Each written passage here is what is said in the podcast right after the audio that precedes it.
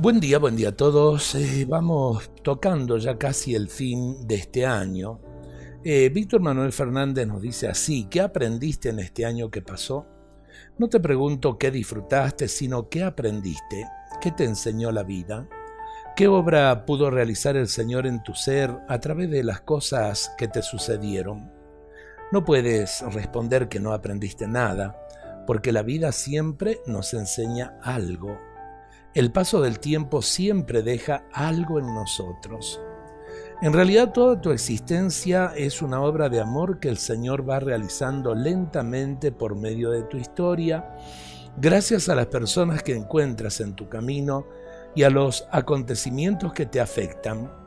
Así te va preparando para la felicidad eterna e infinita.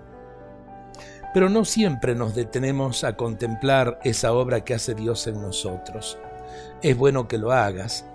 Recuerda cómo eras el año pasado y cómo eres ahora. Seguramente encontrarás algo nuevo.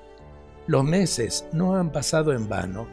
Si no te has dejado poseer por el odio la tristeza, entonces has avanzado. Posiblemente ahora ves las cosas que antes no podías ver. Ahora puedes valorar cosas que antes no valorabas.